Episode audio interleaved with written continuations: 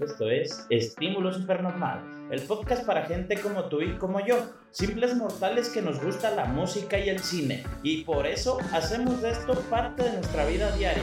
Este es un espacio lleno de vivencias, gustos personales, amigos y mucha gente que va a venir a contarnos y a escuchar historias curiosas, buena vibra y sobre todo cine y mucha música.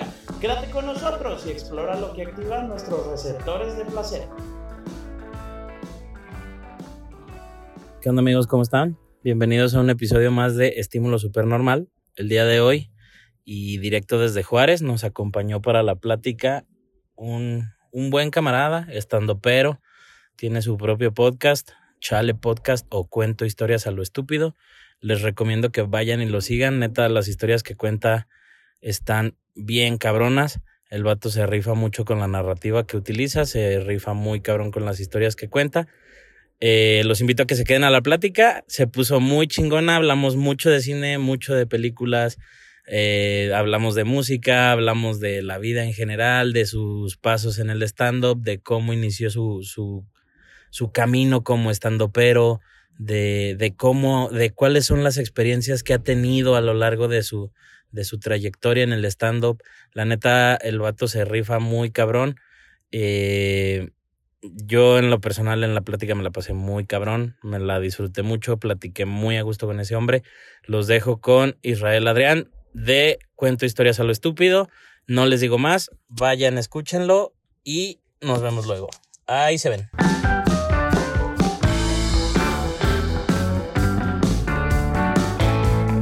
Pues, ¿qué onda, mi Isra? ¿Cómo estás? Bien, bien, ¿tú qué onda? Todo bien, aquí empezando, empezando una plática. Me gustaría que te, que te presentaras con la banda que nos escuchas, que les cuentes quién es, quién es Israel. Israel García, Israel Adrián, que, ¿cómo prefieres, güey? Ni te pregunté. Ah, cualquiera está bien. Es que ponle que como comediante me presento como Israel Adrián. Ok. Pero pues no tengo problema en que me digan como que por mi apellido. Ok. Pero, ah, sí, presentarme, ¿verdad? Ok. Ah, pues eso, soy Israel Adrián. ah, tengo 23 años. No estoy seguro de cómo más presentarme.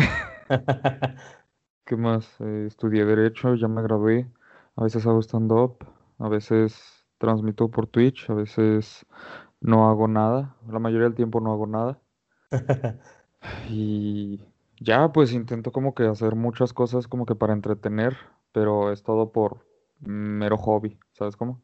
sí, sí, sí. Y pues ya, no sé qué más quieras o qué más pueda decir que sea relevante, no estoy seguro. Pues yo creo que de, de momento con eso, ahorita ya empezamos a, a meternos poquito a poquito más, más a fondo. Ah, Me, me agrada que, que, que comentes precisamente que esto de, de entretener pues es por hobby, porque te, te platico y le platico a la banda, la neta yo también empecé como pues, pues por puro hobby, por, por sobrevivir a la, a la pandemia, ¿no? A la cuarentena. Hubo un rato que nos encerraron muy cabrón y fue como de, ay, ¿qué hago? Y ya traía la idea del podcast dándome vueltas en la cabeza y fue como, pues bueno, ahora sí hay que echarla a andar. Y pues aquí andamos. Este, este proyecto pues ya nos trajo a conocer gente chida y en esta ocasión pues estamos platicando contigo, mi carnal. no, qué chido. Yo con gusto. Pues entonces, am, platícanos un poquito cuáles fueron como tus inicios en el stand-up, güey. Híjole, no, hombre, es una cosa muy fea. Eh, haz de cuenta que pues tuve la espinita así desde, desde muy joven. O sea, te estoy hablando de como desde los 12 años, yo creo. Me llamaba mucho la atención. Bueno, o sea, me llamaba la atención como que comedia en general. Ok. eh, porque pues a mí me gustaba mucho todo ese tipo de programas y shows y demás que se trataban de estar contando chistes. No solo guerra de chistes, o sea, cosas así como, no recuerdo cuál era este programa donde salía mucho Teo González, que era como el Comedy Central Presents de México, que tenían así como que el escenario y estaba así todo el público. humores los comediantes. Simón, creo que era ese, y ese, ese me Simón, gustaba Simón. mucho. Recuerdo que Teo González era de mis favoritos cuando era niño. Había, por ejemplo, pues uno que probablemente conozcas, todo el chiste de del, del chavo gay que va a la iglesia. Simón, Simón. Digo, cosas como ese. Y recuerdo un chiste en específico que no manches, o sea, me mató, que era, estaba hablando de que una familia era muy pobre y era tan pobre que todos dormían en la misma cama y tenían que dormir pegados y dor- dormían tan juntos que soñaban lo mismo. Y ese me hacía reír muchísimo siempre. El punto es que desde ahí como que tuve mucho, mucho la espinita de hacer como que eh, algo así. Y luego pues siempre era acá como que me dio el payaso, ¿sabes cómo? ok. Entonces, de pronto ya como hasta eso de los 19 voy acá manejando con la que era mi novia en ese entonces por la ciudad y me topo que un bar dice que tienen comedia. Y dije, ah, pues nada pierdo con checar. Y ya pues fui, pregunté y me dice el vato, mira, muchas veces llega gente que dice, no, es que tengo muchas ganas de hacer comedia porque todos mis amigos me han dicho que, no, es que eres bien cagado, deberías ser comediante y no sé qué tanto. Dice, y sale muy mal. Entonces yo nada más te aviso eso. Y luego yo dije, no, pues, o sea, sí me han dicho cosas así, pero no lo hago por eso. Me llama la atención aparte. Y me dijo, mira, pues te doy cinco minutos. Ven tal día, que es cuando hacemos el, los shows de comedia, y pues ahí me dices qué onda. Pues ya fui. Ah, y antes de eso me dijo, vístete como comediante. Ok. Exactamente, esa fue mi impresión. Justo eso dije yo, así como que, ok. Y pensé, ¿cómo se viste un comediante? Y le pregunté, pero exactamente qué se hace. Y me dice, no, pues acá con saco, ¿no? O sea, tu camisa, tu pantalón. Y yo dije, ok, esto ya está muy extraño, pero bueno. Dije, pues es su bar, ¿no? Son sus reglas, está Sí, claro. Entonces pensé, bueno, pues ahora sí como estilo Teo González, ¿no? Jorge Falcón. Entonces, ya, pues me puse así mi saco y todo. Llegué ese, esa noche. Me tocan mis cinco minutos y neta, pésimo. O sea, Chale. es que aparte como que iban, o sea, era un público muy distinto a lo que yo iba a ofrecer. Ok. Entonces, no es así como que, ah, pues era un mal público, no, simplemente pues ellos estaban acostumbrados a un estilo muy distinto y, o sea, estaban acostumbrados a de plano chistes como tal, ¿sabes cómo? Un sí, un cuenta chistes más que un estandopero. Exactamente, entonces, o sea, pues eh, todo el show era de ese estilo, eran varios comediantes, pero eran como que cuentachistes, otro que también era cuentachistes, pero era, es ventrílocuo, Ok. y otro no recuerdo qué tipo de show tenía, pero pues era de ese estilo, ah, era un imitador de Juan Gabriel. Nomás te faltó Memo Ríos en ese bar, güey. Ajá, o sea, era como que, o sea, stand-up, stand-up no era. Ok. Entonces, eh, te digo, pues lo que yo estaba intentando hacer no les interesaba tanto. Eso sí, yo sigo orgulloso de varios de mis chistes, Claro. aunque a nadie le gustaron, pero pues ahí fue. Y eso, o sea, fue, fue la primerita vez que me metí y ya dije, ok, no vuelvo a hacer esto en toda mi vida, pero lo volví a hacer. Pero es como cuando amaneces con cruda, ¿no? Y dices, ay, no vuelvo. Y de todos modos Ándale, vuelves. Así tal cual. Pues está, está chido. ¿Cuál es entonces, así, a- a- dejando de lado esa donde, donde no salió bien, como la, la primera experiencia que recuerdes en el escenario donde digas, esta ya estuvo, a lo mejor que no sea la mejor, pero eh, una que sí ya digas, esta ya me fue chido, ya me fue bien, y donde dijiste como que aquí ya empecé a hacer y, y a proyectar lo que sí, lo que sí traía en la cabeza. Pues mira, duré como un año sin volver a hacer. Ok, Hasta un año después vi un, un flyer de que no, pues va a haber micrófono abierto de stand-up en un bar. Y ya yo mandé mensaje para apartar lugar, me dijeron Simón, y ahí me presenté un par de veces. De hecho, ahí fue cuando conocí a, a Eduardo Espinosa. ok, De, desde ahí lo conocí, pues fue esto cuando todavía tenían el late night y todo eso. Y él me dijo, ¿sabes qué? Está chida tu presencia en el escenario, pero eh, usa material tuyo, porque yo usé chistes de otros comediantes. ok, Y ahí sí, la neta, o sea, porque dije, ah, pues es que no pegó mi material la última vez que lo hice, voy a, voy a usar cosas que me han gustado. Y sí me fue bien, pero no pegó. Digo, o sea, sí me fue bien, pero me dijo eso Lolo y fue como que, ah, no manches, es cierto, tengo que hacer algo mío.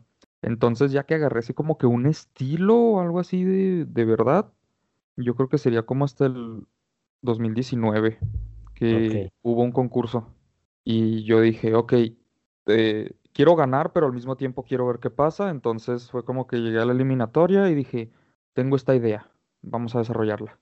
Ok, Y me puse a hablar así so- todo sobre ese tema, todas las cosas que se me iban ocurriendo. O sea, tenía como que dos, tres chistes así medio escritos y, ¿cómo se dice? El resto fue de plano como que desarrollarlo ahí, a ver qué pasaba, ok, por- como que lo mío es más de no improvisar como tal, porque sí tengo una idea de lo que voy a decir, pero pues nunca lo escribo, ¿sabes cómo?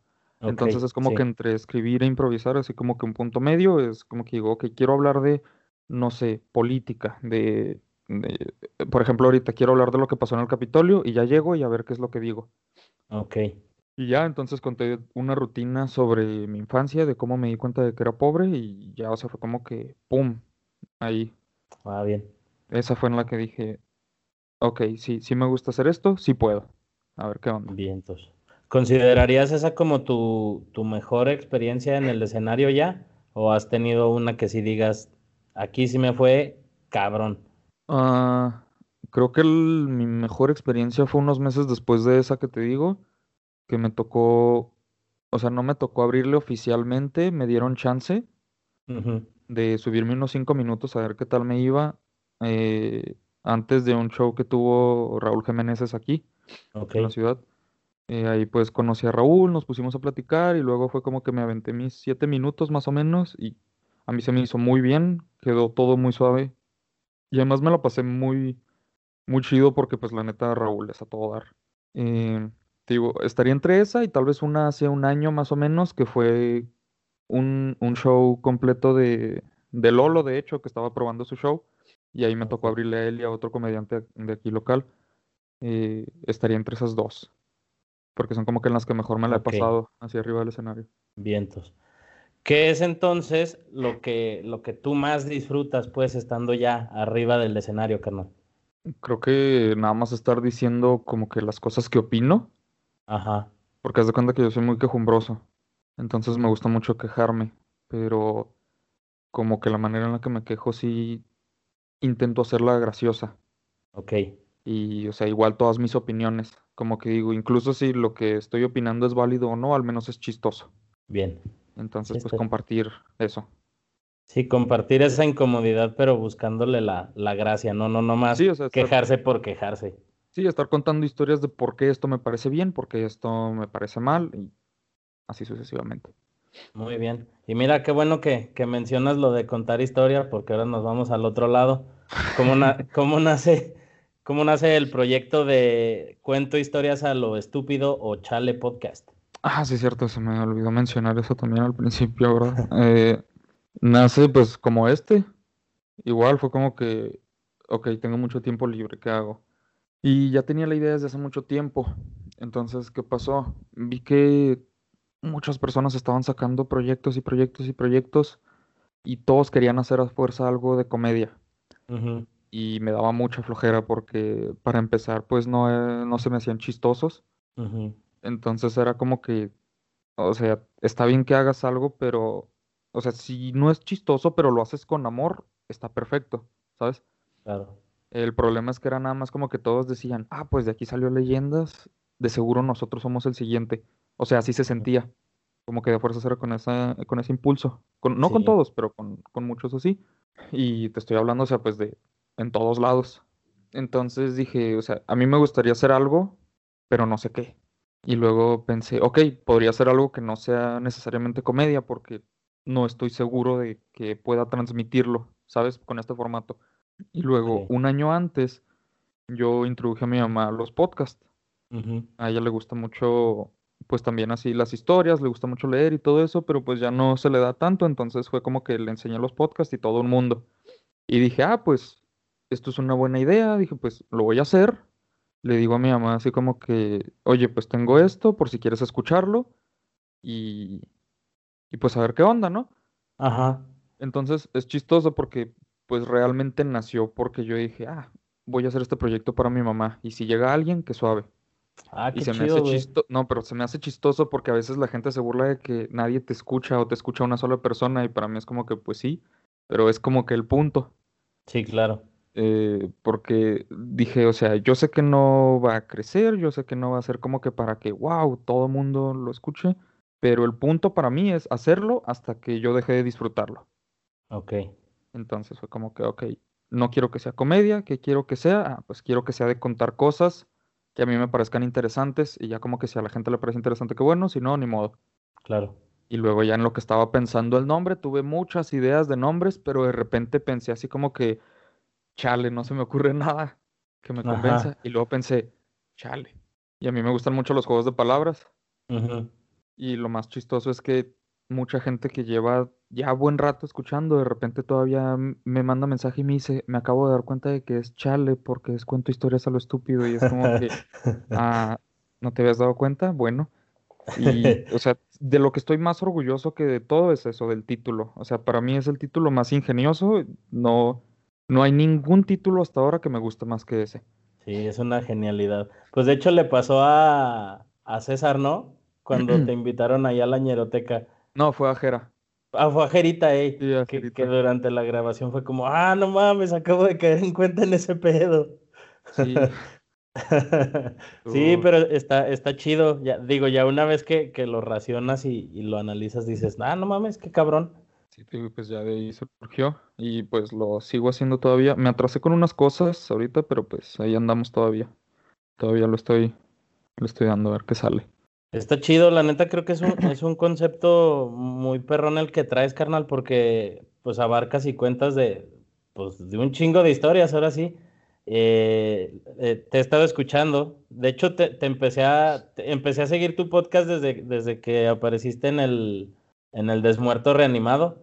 Ah, ok. No, no sé si te acuerdas, yo me acuerdo mucho porque ese día yo la neta, y mucha gente va a decir, ya te ponga un oxo, güey pero yo estaba botado de risa con tus chistes, güey. Los que aventaste, neta, para mí fueron una pinche joya. y ah, de hecho, de hecho hasta, te, hasta mandé un mensajillo ahí en el, en el, en el grupo de la ñeroteca de, no mames, que va, te rifaste, güey. Y, y me ah, acuerdo que, que, me contaste que, que respondiste así como de, Simón, la neta, yo escribí mis chistes y creo que sí jalaron, estuvo chido.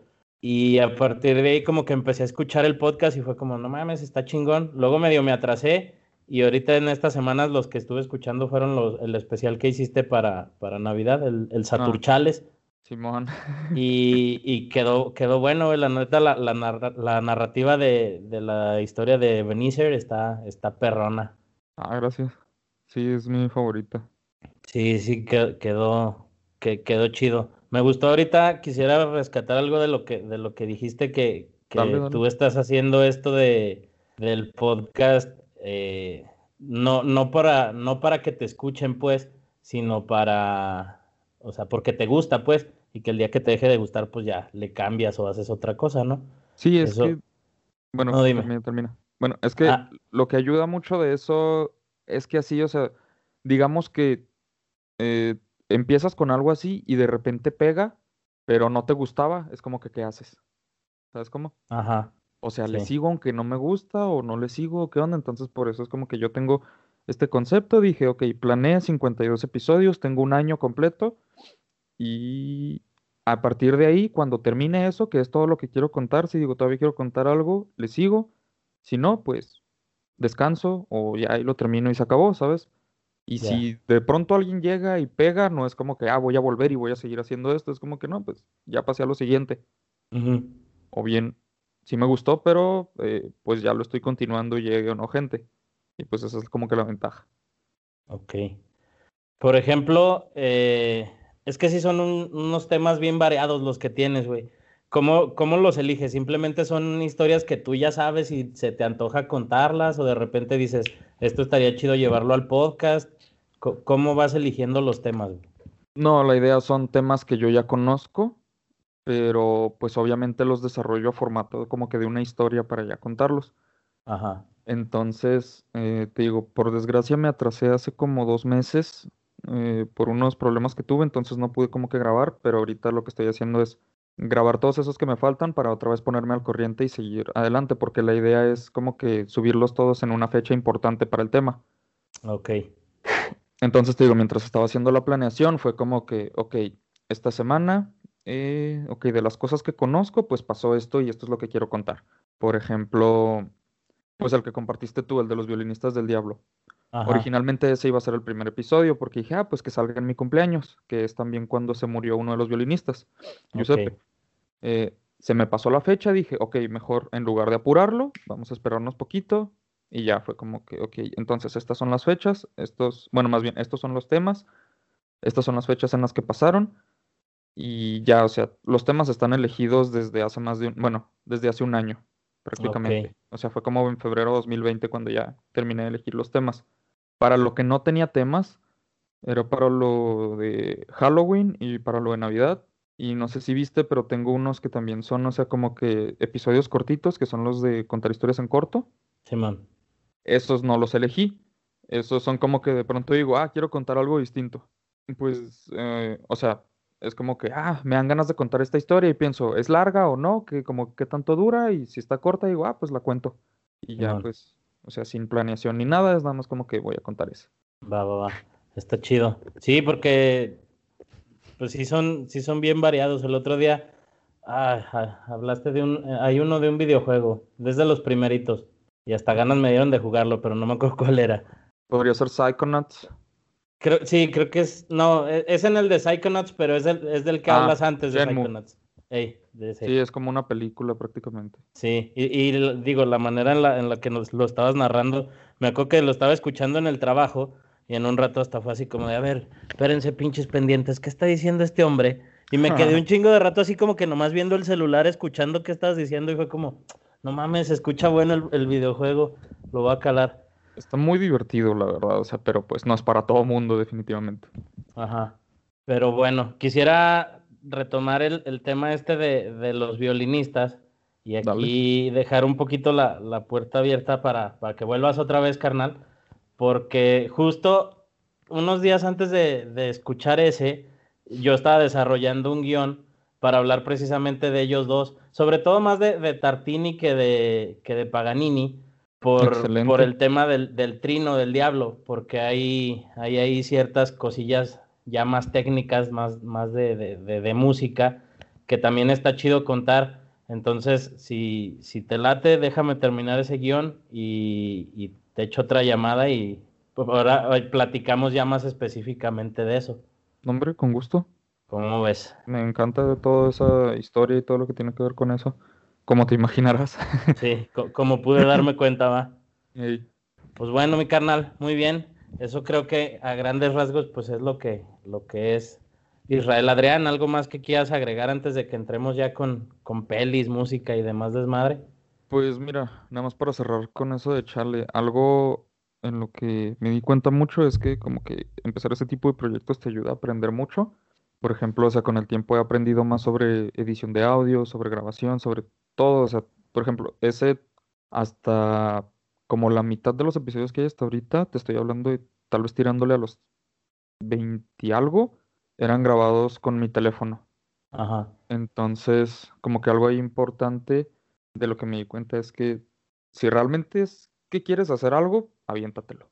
O sea, entonces para, más que para ti, porque pues tú ya lo estás haciendo, para cualquier persona que lo escuche, o sea, ni, o sea, no tiene caso como que tenerle miedo, ¿sabes? Es, pues lo hago porque quiero, me gusta, y ahí veo qué puedo hacer con lo que tengo disponible. Y pues poco a poco sale. Que, digo, ahora, ahorita que, que tocas ese tema de, de hacerlo, o sea, de si ya traes la idea y ya la tienes medio plasmada, pues ponerte a hacerlo. ¿Qué le, qué le podrías recomendar a, a la banda que, que neta quiere empezar a, a hacer un podcast? O sea, que dice, ya tengo la idea, ya tengo como los guiones, ya sé de qué voy a hablar, pero que luego muchas veces yo creo que a ti te pasó el, el preguntarte, ¿y cómo empiezo, güey? Eh, yo creo que se empieza por, eh, de- primero que nada, elegir bien el tema, o sea, si es que es algo temático. Si es algo como que actual de estar hablando de las cosas de la semana, pues simplemente no, no hay mucho que decir. ¿sabes? Es como que, pues, en la semana en la que te sientas más cómodo o cómoda. Si es como que directamente de, ah, pues quiero hablar de estos temas, es como que con cuál tema te sientes más cómodo, cómoda, con cuál tema dices, este me lo sé bien, eh, de esto sí sé hablar. Segundo, ya decir como que planear bien qué es lo que quieres con eso, sabes qué es a lo que quieres llegar y qué es lo que, cuál es tu objetivo, vaya. Porque, o sea, si lo haces como que sin un objetivo específico sin un fin a la vista, es probable que te rindas y nada más digas, ah, pues no llegó gente, ni modo, que es lo que le pasa a la mayoría de la gente. O sea, es nada más, ay, lo primerito, lo primerito de todo, me- se me fue la onda, o sea, es entender que lo debes hacer por ti, Sí. ¿sabes? O sea, no porque, ah, me voy a hacer famoso, y me voy a hacer rico y lo que sea, es como que no, o sea, es muy poco probable, eh, para ese caso no hagas nada, Ajá. porque la gente se da cuenta. Sí, sobre todo eso, ¿no? Yo creo que poniéndolo en, en palabras súper frías, pues es no compararte. Exactamente. O sea, hacerlo porque lo quieres hacer, no porque te quieres hacer famoso. Exactamente, porque no porque dices, ah, es que quiero ser el próximo X o Y. No. Sé tú. Sí, es, es, como yo le decía, le decía a una amiga, porque ella me preguntaba, es que ¿por qué haces el podcast? Y le digo, porque a mí me gusta contar historias, a mí me gusta, tengo mi, mi, cabeza llena de, de, datos sobre películas y sobre música, que luego está cagado contarlas, pero siento que soy muy cagapalero si las cuento en una peda, entonces mejor las cuento en un podcast. Ándale, eso eh, también ya, ya es como más orgánico. Y, y, y, de ahí, o sea, como el, el hecho de yo contar a la, a la gente cosas que sé, compartir ideas, conocimientos y demás está, está padre y que se queden ahí como, pues para el que quiera llegar y escucharlo, que lo escuche. Creo que eso es lo, lo importante y, y, se cierra el círculo diciendo, no se comparen, o sea, no esperen que, por ejemplo, poniendo en, en la mesa a leyendas legendarias, pues no esperes que si tú empiezas a hablar de fantasmas vas a tener el éxito que tienen esos güeyes, porque esos güeyes tienen años picando piedra, ¿no? En lo que hacen. Sí, exactamente aparte, o sea, lo mejor de todo es que es tu plataforma. Exacto. Entonces, o sea, como dices tú, de que puedes estar en una fiesta o algún tipo de cosa así y eh, pues probablemente nadie te quiera escuchar. O de repente alguien te dice, ah, cuéntame tal cosa y luego es posible que se aburra. Ajá. O sea, muchas veces creemos que queremos algo y resulta que ya empiezan a contarnos y es como que, ay, qué flojera, ya no me gustó, pero ¿cómo decirle que se calle? Ajá. En cambio, aquí en esta plataforma es como que eh, yo no te pedí esto, tú me estás escuchando y tú puedes dejar de escuchar en cuanto tú quieras y no pasa nada. Exacto. Y puedes escuchar también cuando quieras y todo perfecto. Claro. Sí, ahí ya no, pues no tienes el, compromiso de, estar cara a cara, ¿no? De, decir, ay, este güey ya se está incomodando y apenas voy a la mitad de la historia. Pues si quieres, acábala y si no, bríncate a otra. Exactamente. sí, sí es bien incómodo cuando eso pasa, ¿verdad? Sí, bastante. Me, me pasa a menudo y por eso, eso también me ayudó mucho para hacer esto. Es como que, ah, pues ahí sí, quien quiera escuchar que lo escuche y quien no, pues no. Exacto. Pero pues bueno, mi carnal, ahora sí vamos cambiándole, vamos empezando a, hablar de películas, de cine, de lo que, de lo que se viene. Empieza contándole a la banda cuál es tu, tu género cinematográfico favorito y por qué. ok, mira, eh, bueno, primero quiero hacer como que una anotación ahí. No es género, pero igual quería comentarte, mi estilo favorito es la animación. A mí me encanta todo lo que tiene que ver de animación, principalmente por todo el trabajo involucrado. Ok. Eh, te digo, yo sé que no es género, pero igual quería comentarlo porque es algo como que muy importante para mí. Eh, y luego, eh, género ahora sí como tal es el terror. Ok. ¿Por qué? Porque creo que es lo más difícil de hacer. Bien el terror para mí es lo más difícil de hacer, o sea, el terror bien hecho. Porque es como que, o sea, casi diario sale una película de terror y es basura completa. Entonces yo ya casi no veo películas de terror. Pero de vez en cuando salen unas muy bien hechas. Entonces, o sea, como que yo siento eso de que sentir esa tensión, eso de que, ah, no manches, ¿qué hay ahí? O sea, ¿qué es lo que va a pasar? ¿Qué le va a pasar a esta persona? Que realmente digas, tengo miedo al ver esto. Eso es como que para mí lo más difícil de lograr pero, o sea, es como que lo mismo que me hace respetarlo tanto. Entonces, por pues. eso yo creo, por lo complicado y que aún así lo puedas lograr. Ya, sí, bueno, no sé, este, yo, yo en lo, en lo particular, a mí, a mí, por ejemplo, y siempre se lo he dicho a la gente que nos escucha, a mí casi no me gusta el cine de terror, por lo mismo, porque hacen un chingo y luego, la neta, muchas son bien predecibles. La no, pues casi todas. Ajá, como ya son tan predecibles, es como de. Yo, yo siempre le digo a mis compas, a mí no me gusta porque me hacen sentir pendejo, güey. Porque es como, aquí me van a asustar y me terminan asustando y es como, ¿qué pedo? Sí, es que, es que, fíjate, ahí está como que la, la gran diferencia, o sea, no me gusta el cine de terror, pero me gusta el género. O sea, es mi favorito. Sí, sí, sí. Entonces, o sea, de vez en cuando sí salen cosas así que digo, oh, no manches, como eh, las de Ari Aster o las de Robert Eggers, es como que digo, oh, es, o sea, como Hereditary, Midsommar, ¿cuál otra? La de El Faro, de, mm, bueno, La Bruja o The Witch, o sea, ese... Son como que muy bien hechas. Puede ser que tal vez no te den miedo necesariamente, ahí sí como que depende mucho de cada persona, pero es miedo bien hecho. ¿Sabes cómo? O sea, es, es el terror así bien hecho, en lugar de algo como, ¿cuáles son las que... Estas El conjuro, creo que sí, son las del conjuro, ¿no? Que ya es todo un universo. Sí, Como esas, no sabes lo mucho que me hartan porque son extremadamente predecibles.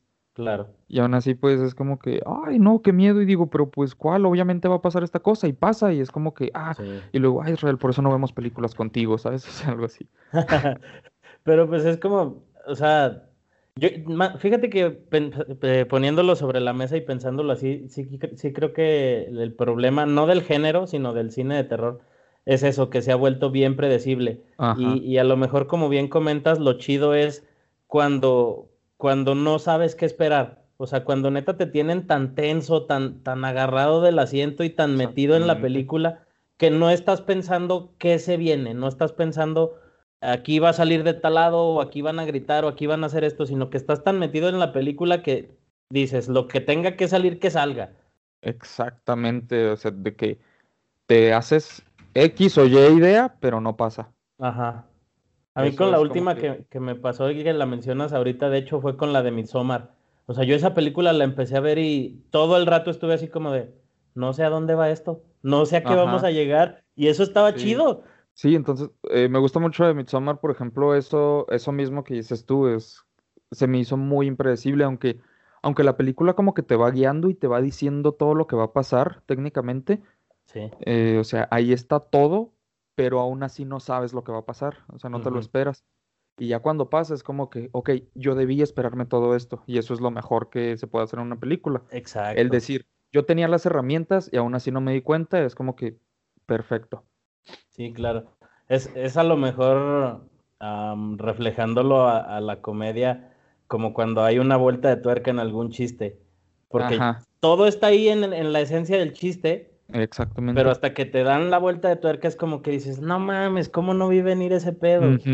Sí, Es entonces, que lo que yo creo es que con cualquier giro en la trama, sea comedia, sea terror, sea cualquier cosa, la clave está en que tú tuviste la oportunidad de darte cuenta y no lo hiciste.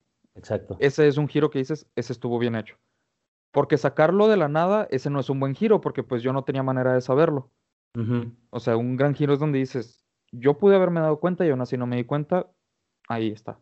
Sí, trucazo.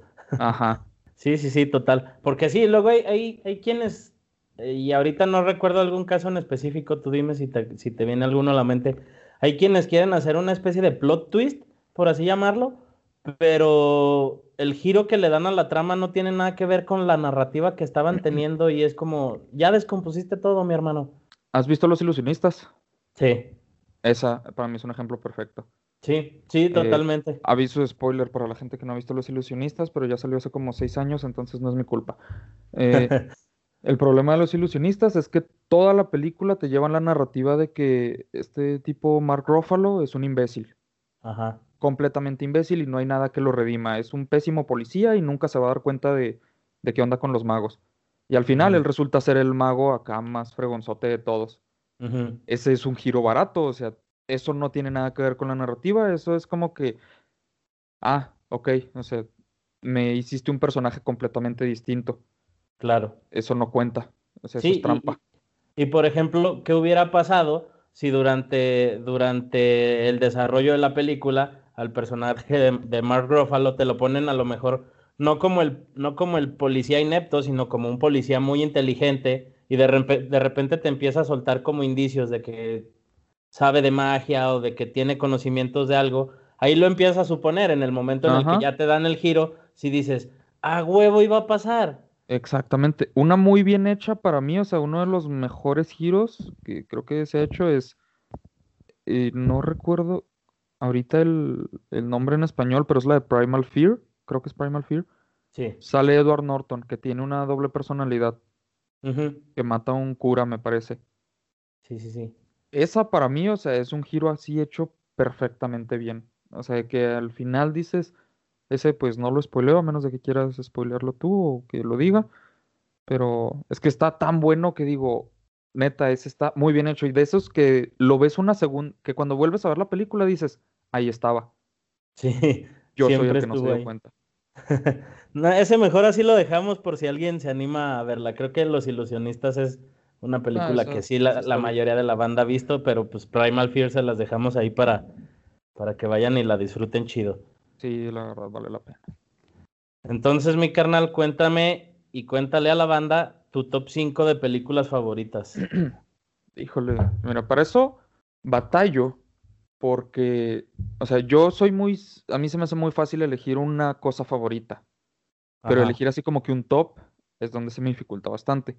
Ok, Pero si tuviera así que elegir así como que un top, yo diría que, mira, en orden ascendente, eh, en quinto lugar, yo pondría Siete Días. ok. Esta no recuerdo quién la dirigió. No sé si la conozcas, por cierto. Me suena. Eh, es de déjame Fernan- ver. Fernando Calife. Ah, no, no, es una entonces la, la estaba película- confundiendo.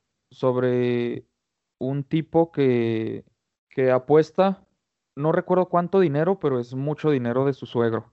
Convence a su novia de que tiene que apostar algo en un partido de, creo que es América Chivas. Ok, Y le dice, no, pues que vamos a sacar quién sabe cuánto dinero y no sé qué, pero lo apuesta con unos mafiosos. ok, Y luego ya una vez que apuesta ese dinero, el vato lo que hace es que a la sorda se vuelve a robar el dinero y se lo regresa a su novia. ok. Pero, o sea, es que él la veía como una apuesta segura.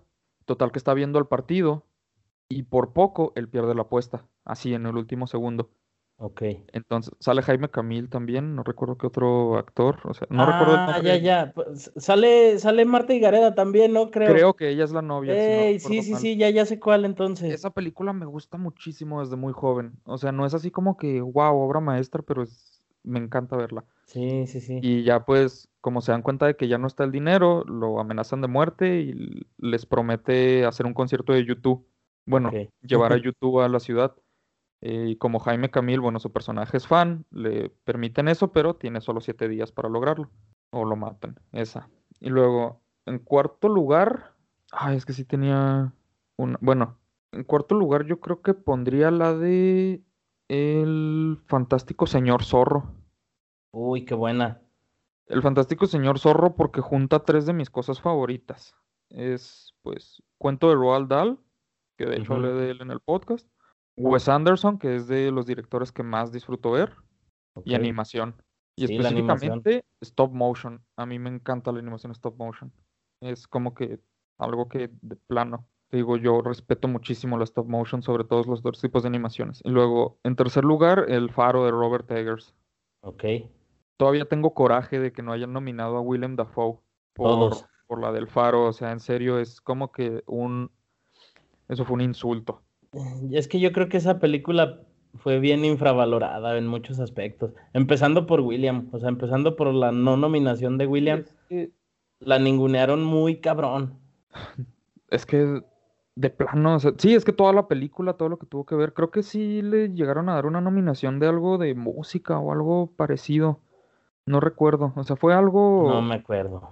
más de producción, pero digo, es que nada más ve a Willem, o sea, no se vale. Ujú. En segundo lugar. En segundo lugar, ¿cuál? Ay, es que sí tenía una. Ah, en segundo lugar, yo creo que sería la de Anomalisa. Ok. No sé si la hayas visto, esa me gusta muchísimo. No, esa fíjate que sí, o sea, la he visto de repente por ahí, pero nunca le he dado chance. Uh, buenísima, he querido hablar de ella también. eh, es de Charlie Kaufman y haz de cuenta que se trata de un tipo que es como que orador motivacional, de ventas específicamente, Ok. Y como que su vida se ha vuelto, eh, y es animada, para empezar. O sea, yo tengo, te yo, yo soy parcial con las películas animadas. Ok. pero haz de cuenta que él se dedica a dar conferencias sobre ventas, pero su vida se ha vuelto tan monótona que a todos, todos los ve igual. Ok. Literalmente toda la gente tiene la misma cara para él. Ok. Y en una conoce a una, a una mujer llamada Lisa que es fanática de él y es la única a la que le ve una cara distinta. Ok. Y te estoy hablando de que él ve a su esposa, ve a su hijo y a todo mundo le ve la misma cara, una cara así como que completamente neutra. Y también la voz. Todos tienen la misma voz, excepto ella. Y neta es una película que, híjole, hasta te deja así como que pensando. Es medio deprimente, pero está muy, muy buena. Y Se en primer lugar, tengo plan para hoy. sí, no, te la recomiendo muchísimo. Cualquier persona que esté escuchando esto, anomaliza de plano. Y en primer lugar es así fácil, El viaje de Chihiro. Uf. Sí, Esa es, cómo no. esa es mi película favorita ya desde hace no sé cuánto tiempo. O sea, es la que más tiempo ha sido mi película favorita. Haz de cuenta que de niño, pues casi cada día tenía una película favorita nueva. Ajá. Pero como eso de los 10, 11 años más o menos, fue como que vi esa película y dije, aquí es, o sea, está. Nada la supera la de, de Hayao Miyazaki. ya. Oye, ¿sabes qué? No, en segundo lugar también tendría que empatar porque no, no hay, ¿cómo se dice? No hay de otra. Eh, en segundo lugar con Anomaliza, Matando Cabos. Oh, va, va, va. A- Amo ver Matando Cabos. Es de las Sí. películas que más he visto en toda mi vida. Y es que es divertidísima, güey. Sí, definitivamente. O sea, para mí es como que una comedia perfecta esa. Pero te digo, Aparte, luego ya. Así Como que está muy bien lograda toda la narración, ¿no? Sí, definitivamente. La, es- la- la primera vez que yo la vi, sentí como que me estaba perdiendo, o sea, como que la narrativa me estaba perdiendo, porque decía, es que ¿a dónde van a llegar con todo esto? Ajá. Pero en cuanto se empiezan a resolver cosas, digo, ah, Sí, ya que se va ok". conectando ahora sí todo para como que todo concluir en el mismo punto, está buenísima. Digo, esa, sí, esa película es de las que más he visto en toda mi vida, te digo, si no es que la que más he visto. Y luego ya en primer lugar, ahora sí, el viaje de Chihiro de Hayao Miyazaki. muy bien. Pues es buen, es buen top, carnal. Están muy chidas el viaje de Chihiro. Fíjate que el viaje de Chihiro yo la descubrí, puta, ya bien tarde. Yo, yo, yo creo ya tenía como unos 20 años. Eh, no creo porque cumple 20 años este año. No, yo tenía Ah, 20 ok. años.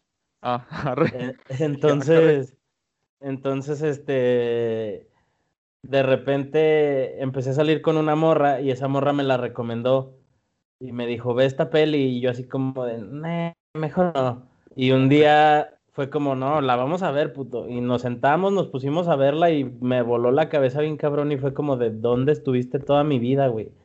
Hace... Pero la película no tú acá. Exacto, sí, ella creyó que le hablaba a ella, pero pobre, pobre ingenua charlatán. Eh, y hace poco tuve la, la suerte, de repente aquí en la Casa de la Cultura hacen como proyecciones de películas, pero con la música en vivo. Y, y luego, la- si, si de por sí me llega, la, eh, esa vez fui a ver el viaje de Chihiro y aparte fui a ver la tumba de las luciérnagas, güey. La tumba de las luciérnagas y de por sí me llega así viéndola en la casa. Ahora con música No en vivo, no mames. güey. Está bien chingón. Sí, sí, no manches, me encantaría alguna vez hacer eso. Yo, por ejemplo, yo- estudio Ghibli, es mi estudio favorito así de todo, de cine. Sí. O sea, al punto de que tengo pues ya casi todas las películas.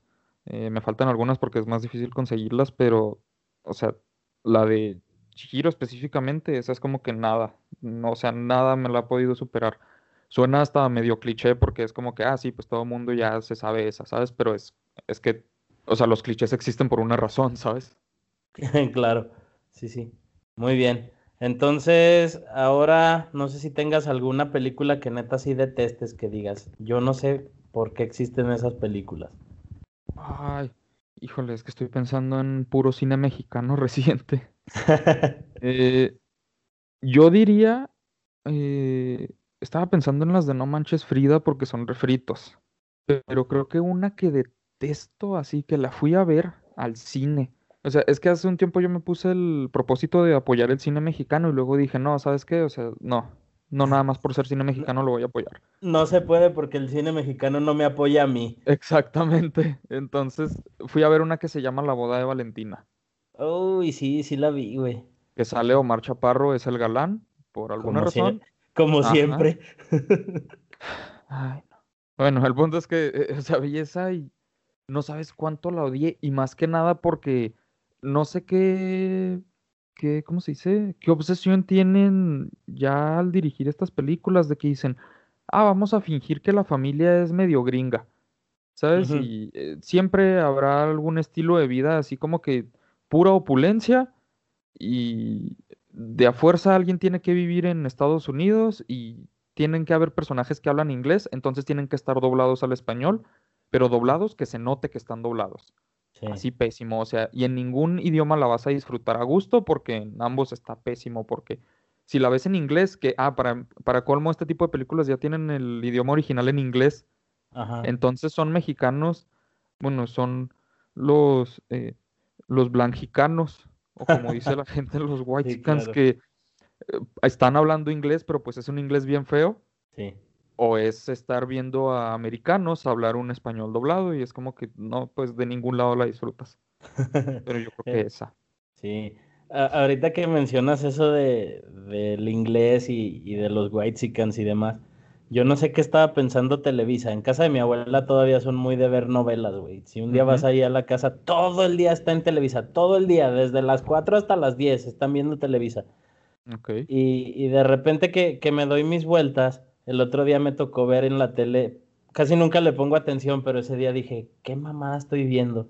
Hay una novela que se llama La Mexicana y el Güero, y se supone que es una mexicana, no sé si está enamorada, no, no sé cuál es la trama, pero involucra una relación entre una mexicana que es Itati Cantoral y un güero. El güero, el actor, porque hasta lo googleé, porque dije, ese güey no es gringo, yo ya lo he visto en otras novelas. El, el actor es Juan Soler, güey. Es un güey, ni siquiera es mexicano tampoco, no sé de dónde es, es de Sudamérica, no sé. El Sí, sí, creo que sí lo el ubico. chiste es que al vato lo hacen hablar un español pocho, Ay, no. pero es horrible, güey. Neta, neta era horrible. Yo dije, ¿qué mamá estoy viendo? Y, y- y se me quedó muy grabado porque dije, o sea, ¿por qué en todo caso no agarraron a un gringo de de veras que supiera hablar español y que lo hablara como lo, como lo sepa? Pues sí, eh, ¿sabes? Lo peor de todo es que hace un tiempo vi una imagen de esa novela Ajá. y pensé que era un meme. No, es real. Yo pensé que era un meme, o sea, que se estaban burlando de las novelas de Televisa. Yo dije, ah, pues, o sea, es, es, esa es un meme. Y ahora que me dices eso, me acordé y dije, no puede ser, o sea, si era en serio. No, Tele- Televisa ya es el meme, güey. No, México es el meme. México es el meme, sí, no, o sea, neta, me acuerdo que ese día hasta le estaba diciendo a mi mamá, o sea, ¿por qué no agarraron a un gringo que hable español? O sea, ¿por qué a poner a hablar a un güey que habla español, a hablar español culero? Pues sí, o sea, y hasta, hasta tendría sentido con la narrativa, ¿sabes? En lugar de estar intentando engañar a la gente. Claro, pero bueno, vamos a dejar de hablar de, de Televisa porque si no me va a dar más pinche coraje. Ah, ¿cuál es una película que te guste poner así como, como un domingo que no tengas nada que hacer, así de, "Ah, ¿qué veo? Pues esta película. Pues mira, aparte de Matando Cabos, yo diría que una película así perfecta de ese estilo es Shrek. Ok, vientos. O sea, porque ni siquiera es necesidad de ponerla, es de que incluso si la están pasando, puede ir en cualquier punto de la película y te quedas y la ves completa hasta Sí. el final. O sea, eso es como que Shrek es perfecta para eso. Simón, el otro día, no sé si sigues a, creo que fue Pictoline, No. eh, no. hicieron una, una infografía Ajá. de que antes en, en DreamWorks usaban un término que, se, que era Shrek, o sea, porque el proyecto de Shrek como que lo aplazaron un chingo de años, Ajá. entonces si tenían a varios eh, diseñadores, animadores, etcétera, etcétera, trabajando en alguno de los nuevos proyectos y de repente no daban resultados, le- les decían, you have been Shrek, y lo mandaban al proyecto de Shrek, porque Ah. Shrek era un, un proyecto que no avanzaba. Entonces de repente como que ya dijeron, a ver, pues como que Shrek ya tiene mucho tiempo ahí en la, en la guantera, vamos a sacarlo. Lo sacaron y pues hasta ganó el Oscar y no sé cuánto más. Y, y fue como de. ¿por qué lo tuvimos tanto tiempo en el cajón? Pero aún así, creo que todavía siguen usando el, el término Shrek para, como para delegar a las, o, o relegar a las personas de sus actividades. Pues quién sabe, igual y sale otra joya. Ojalá. Ojalá. Pues bueno, mi carnal, eh, algún, ya para cerrar esto de, de la plática de cine, irnos a, a las, a las películas, algún gusto culposo que tengas, a las películas, a la música, A la algún gusto culposo que tengas en el cine. Mira, a mí no me gusta creer en gustos culposos, o sea, yo como que suelo ser muy abierto con todo lo que me gusta, Sí. pero más, yo creo que es más como culpa ajena, o ahora sí que hasta pena ajena cuando la gente sabe que me gusta, Ok, pero me gustan mucho las películas cristianas, ok, ¿como cuál? como las de God's Not Dead, las de Ah, Dios no ha muerto. Esas películas las amo, de hecho recientemente me regalaron la trilogía en Blu-ray. Y Eh, o sea, sí, en de hecho vi que la compartiste. Y mucha gente pensó que estaba bromeando, otras personas se lo tomaron en serio, estoy como que en un punto medio. O sea, esas películas son de las cosas más divertidas que he visto.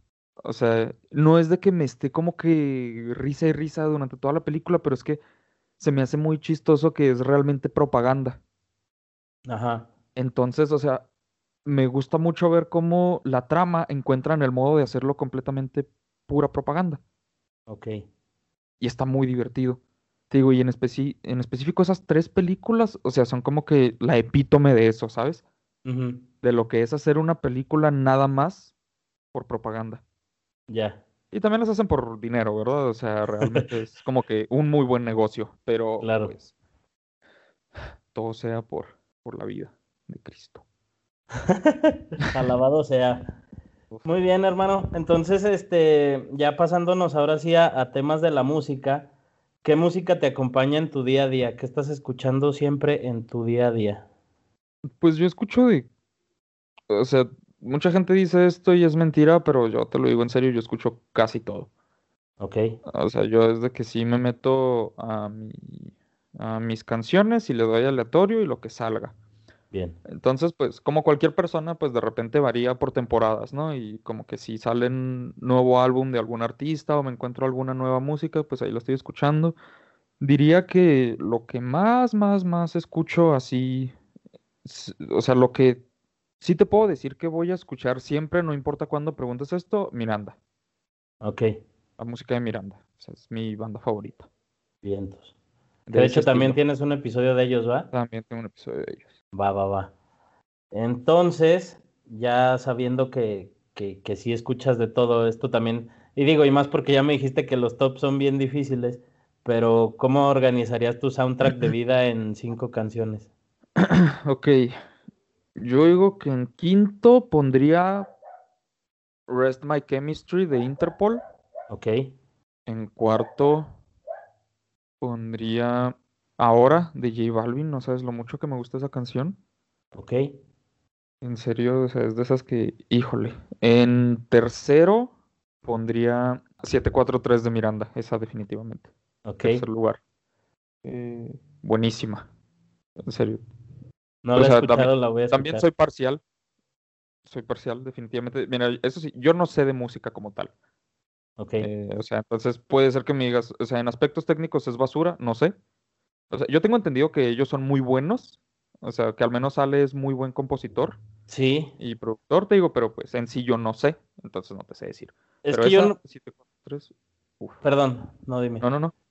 Te digo, yo no, pues, vaya, yo no podría catalogarlos como malos músicos porque a nivel de producción son muy buenos, tienen, ah, tienen una, una composición muy buena en muchas canciones, tienen a, a- a nivel edición y producción, pues no, no, no tengo como mucho que decir, pero siento que la banda luego dice que son malos porque rompen estereotipos, por así llamarlo Ajá. como es algo que está bien fuera de la convencional, a la gente pues nunca le termina de convencer y siempre es como de, nada mames, pinche banda culera. Y es como, no, güey, o sea, realmente no, simplemente dale chance y a lo mejor no te voy a decir que te metas tan en los, en los aspectos técnicos porque pues no, no, no todos mm, se nos da. Pero pues dales chance, o sea, escúchales, digo, no, no te quedes nada más con, con las más, con las más convencionales, ¿no? Las más, las más sonadas, o sea, escucha más material de ellos. Sí, mucha gente, recuerdo que cuando saqué el episodio de ellos me dijeron, ay, yo pensé que ya no existían. Y era como que acaban de sacar un álbum. Sí, pues en ese no, viene en ese nuevo la que, la que me dijiste en, en Navidad, la de mesa para cuatro, sí es en el nuevo, ¿no? O es más vieja. No, ese fue un sencillo.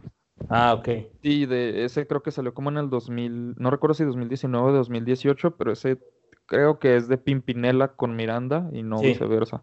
Ah, ok, Eh, ok. Digo, creo que en sí lo sacó Pimpinela, pero no estoy seguro. Bueno, ni idea. Entonces, número dos, carnal. Eh, ah, número 2, Empire Ends de Gorillaz, Ok. del álbum Plastic Beach, esa también buenísima. Es de esas que puedes escuchar y relajarte así, o sea que no, no, haga- no haya nada más en tu vida durante esos tres minutos cigarra. Como que Gorilas tiene mucho esa magia, ¿no? ¿No crees? Sí, definitivamente. Y con cualquier canción, digo, será un poco más movida, será un poco más tranquila, pero como que yo sí siento que Gorilas te ayuda mucho a desconectarte de lo que traigas. Sí, yo creo que sobre todo ese álbum, el de Plastic Beach, creo que es así como que el Mm. más que ha sido de ese estilo. Sí, sí, definitivamente. Y, ah, y número uno, eh, You Only Live Once de los Strokes. Vientos. Esa Esa es de... ¿De cuál The álbum Strokes. es? Ah, de ¿de cuál álbum? First ¿Te Impressions of Earth. Ok, ya. Sí, sí, sí. ¿Escuchaste el nuevo material de los Strokes, el que salió el año pasado? Ah, sí. ¿Te gustó? muchísimo. Sí, Una joya, ¿no? sí, A definitivamente. mí se me hizo muy, muy Me cabrón recordó ese mucho el primer álbum. Sí, sí, totalmente. Sí, yo bastante. La, la, sí, la principal, la de The Adults Are Talking, es como que, no, hombre, es- una joya esa, esa canción. Simón, yo, yo tengo un, un camarada con el que, co- con, ese güey viví seis meses cuando Ujú. nos fuimos de intercambio y había días que todo el día estábamos platicando de música, todo el día. Yo la neta en la música, por ejemplo, yo nunca he sido de fijarme y, y a lo mejor está mal, yo nunca he sido de, de que, ah, es que de tal banda el vocalista es tal, el bajista es tal, el baterista es tal, simplemente es como... ¿Cómo suena su voz? ¿Cómo suena la guitarra? ¿Cómo suena cada, cada instrumento? Yo me enfoco más en, en la música que en la persona, aunque creo que debería de conocer también a la persona para darle el mérito que merece. Y muchas veces se nos iba la, la olla plática y plática porque él me decía así como, no, es que este güey hizo esto y luego en su álbum número 3, en el- la canción número 8, dice tal y tal cosa y yo como, este cabrón. Y nos poníamos a escucharle y ya luego yo le decía como, no, pues es que en aspectos técnicos a lo mejor puede pasar esto, melódicamente esto, cosillas así, pero, pero pues sí, sobre todo con los que se nos iba mucho la olla y a lo que quería llegar era con, con los Strokes. Una vez escuchamos en un día toda la discografía completa, güey. Así de que neta no estábamos haciendo nada, nos pusimos Ajá. a platicar y se nos fue toda la discografía. No, yo sí soy así como tu amigo, yo te digo de que, ah, no, sí, en este álbum que salió en tal año, en esta X canción, o sea, hay, o sea, como que casi siempre soy así específico, con quien más me Ah. paso de lanza es con Miranda, sí te digo así hasta el número de canción y todo, y es de que las estoy escuchando y si es- pongo el disco te digo, ah, ahora sigue esta, y ahora sigue esta, y ahora sigue esta, y ahora sigue esta, y así sucesivamente. Es que yo creo que con, con- a mí, por ejemplo, me pasa con Foo Fighters. Mm, Luego de repente pongo Foo Fighters y pongo un disco y si brinca otra canción es como, ah, chinga, está en aleatorio. Y ya lo, lo regreso, le quito el Ah, aleatorio o- ya lo dejo que se vaya. sí me ha Porque pasado. si es como, esa no seguía, esa no seguía. Muy bien, entonces, este, platícale a la banda eh, alguna canción que tú uses como, como de motivación y una que te guste escuchar cuando andas acá bajoneado. Mira, de motivación, no te voy a mentir. Mire, eh, no quiero decirlo mal, déjame busco el nombre. Se llama Haruka Kanata. Ok, Es de Asian Kung Fu Generation y te voy a decir de dónde viene. Es de como el tercer intro más o menos de Naruto. ok. En serio, escucha Haruka Kanata, o sea, hasta el día de hoy no tengo idea de qué dice, pero hace unos años eh, ya finalmente me convencieron de ver Naruto. Lo vi, llegué a esa parte y fue como que, no, hombre, o sea, cada que empezaba el episodio no me podía saltar el intro. Porque Ya. era como que, tara, tara, tara, y te, así, o sea, me emocionaba y decía, wow, este va a ser un buen día, ¿sabes? Ok. Mira qué chingón.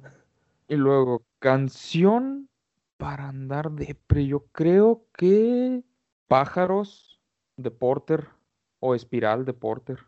Porter tiene varias canciones, así que digo, esta yo creo que más Espiral que Pájaros.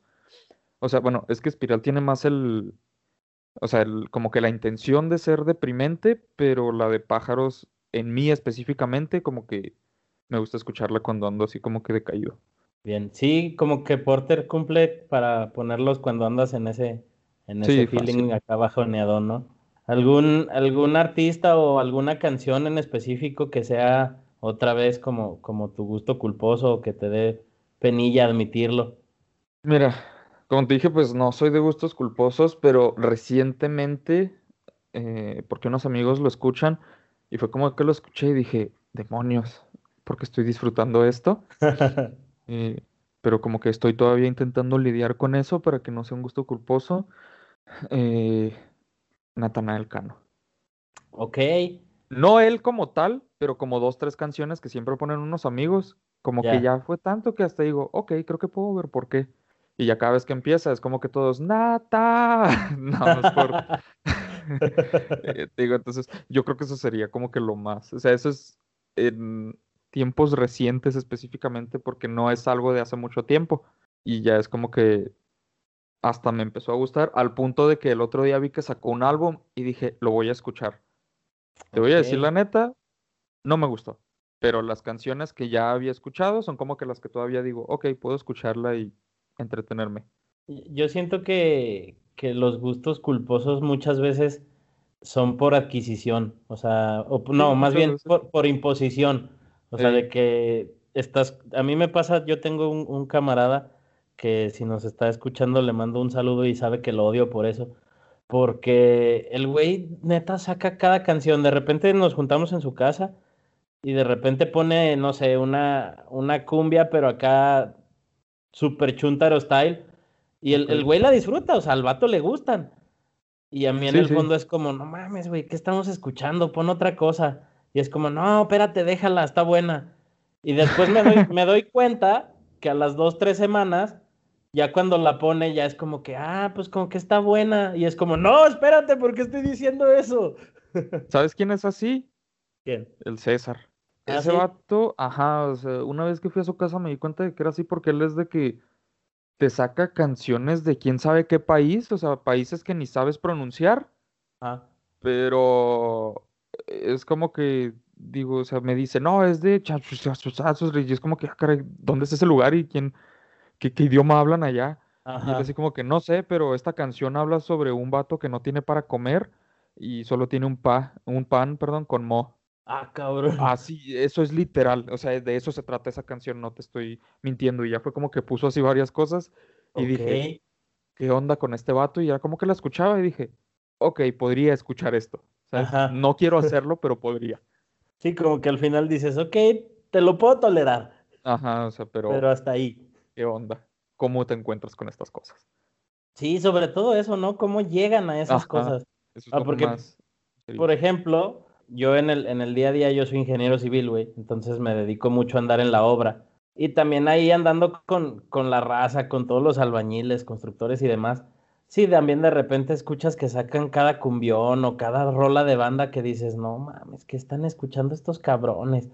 Y, y luego con el paso de los días, entre más las vas escuchando, más, más vas diciendo, pues bueno, como que ya la aprendí a tolerar aunque no quiera. Últimamente me pasó con, no sé si viste al menos los memes de la rolilla que sacaron em, Cristian Nodal y la hija de Pepe Aguilar. Ah, sí. Esa canción me caía gorda, pero igual. mal plan, o sea, neta, escuchaba el que, que no sé, que, que, te va a correr mi papá y yo así como de, no mames, ya cállense. Y, y esa semana que la empecé a detestar, no tienes idea de las veces que la escuché en el trabajo. Sí, me, me, pasó igual y de hecho con esa misma canción fue como que un amigo la estaba escuchando mucho y dije, ah, o sea, pero ¿por qué? Y de pronto llegué a mi casa y dije, a ver, la voy a escuchar porque nunca le he puesto atención. Y me puse a escucharla y ya era como que a los 10 minutos, o sea, siguiendo acá, o sea, ya está cantándola con el sentimiento y todo. Sí, ya, sí, y luego siempre pasa eso, que ya por más que la detestes, es tan pegajosa y la has escuchado en tantos lados que ya un día de repente cuando menos acuerdas ya la estás cantando. Sí, te digo, justamente con esa canción me pasó. Muy bien. Entonces ya para cerrar la entrevista, carnal, si pudieras revivir a un artista, ya sea a un músico, a un cineasta, a alguien de lo que estuvimos platicando, ¿quién sería y por qué? Mm, un cineasta, Buster Keaton. Ok. ¿Por qué? Porque siento que al vato le faltaron hacer muchas cosas. O sea, si has escuchado lo que hablé de él, pues tú ya sabrás, pero para la gente que no tenga el contexto, eh, Buster Keaton era un cineasta de cine mudo.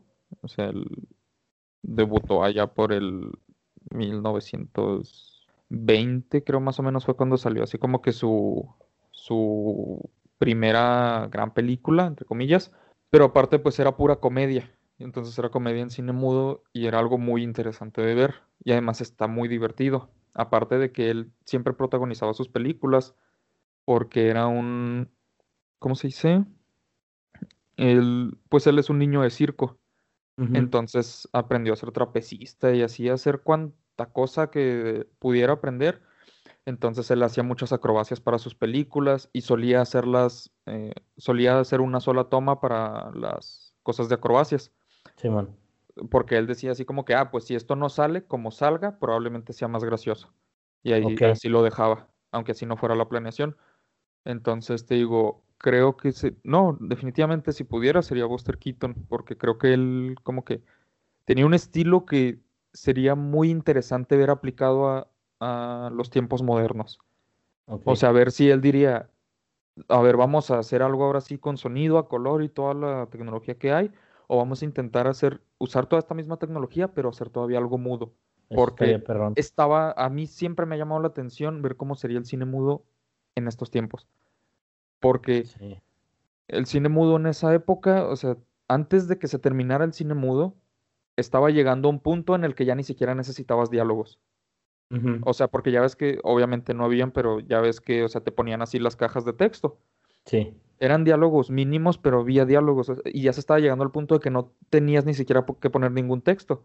O sea, tú al verlo estaba tan bien hecho que lo entendías todo. Claro. Entonces, o sea, me gustaría ver como que ese estilo y pues para mí él es como que el, el mejor, así mejor de todos en cuanto al, eh, ¿cómo se dice?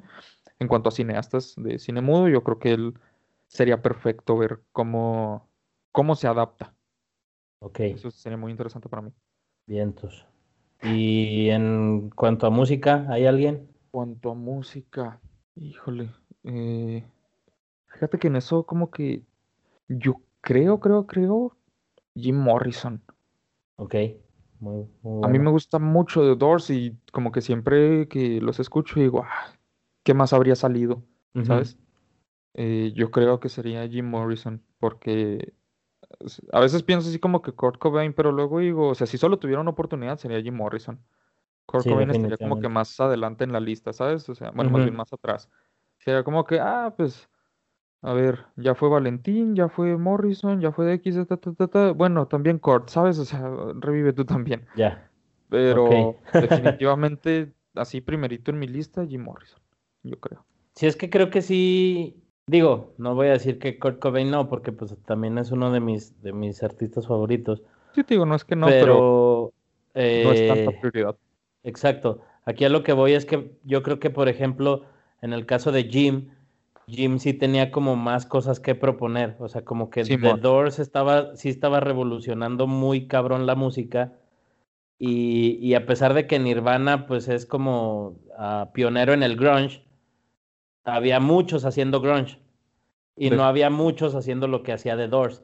Eh, bueno, más o menos, sí, no, porque la- eh, por ahí The Doors empieza como con los sintes y algunas cosas más, más raras, más, más, este, ¿cómo se llama? Más experimentales, que los otros también los estaban haciendo, pero yo creo que el que más lo experimentaba era, era The Doors, sin duda Deja alguna. tú, y eran los que mejor hacían esa experimentación.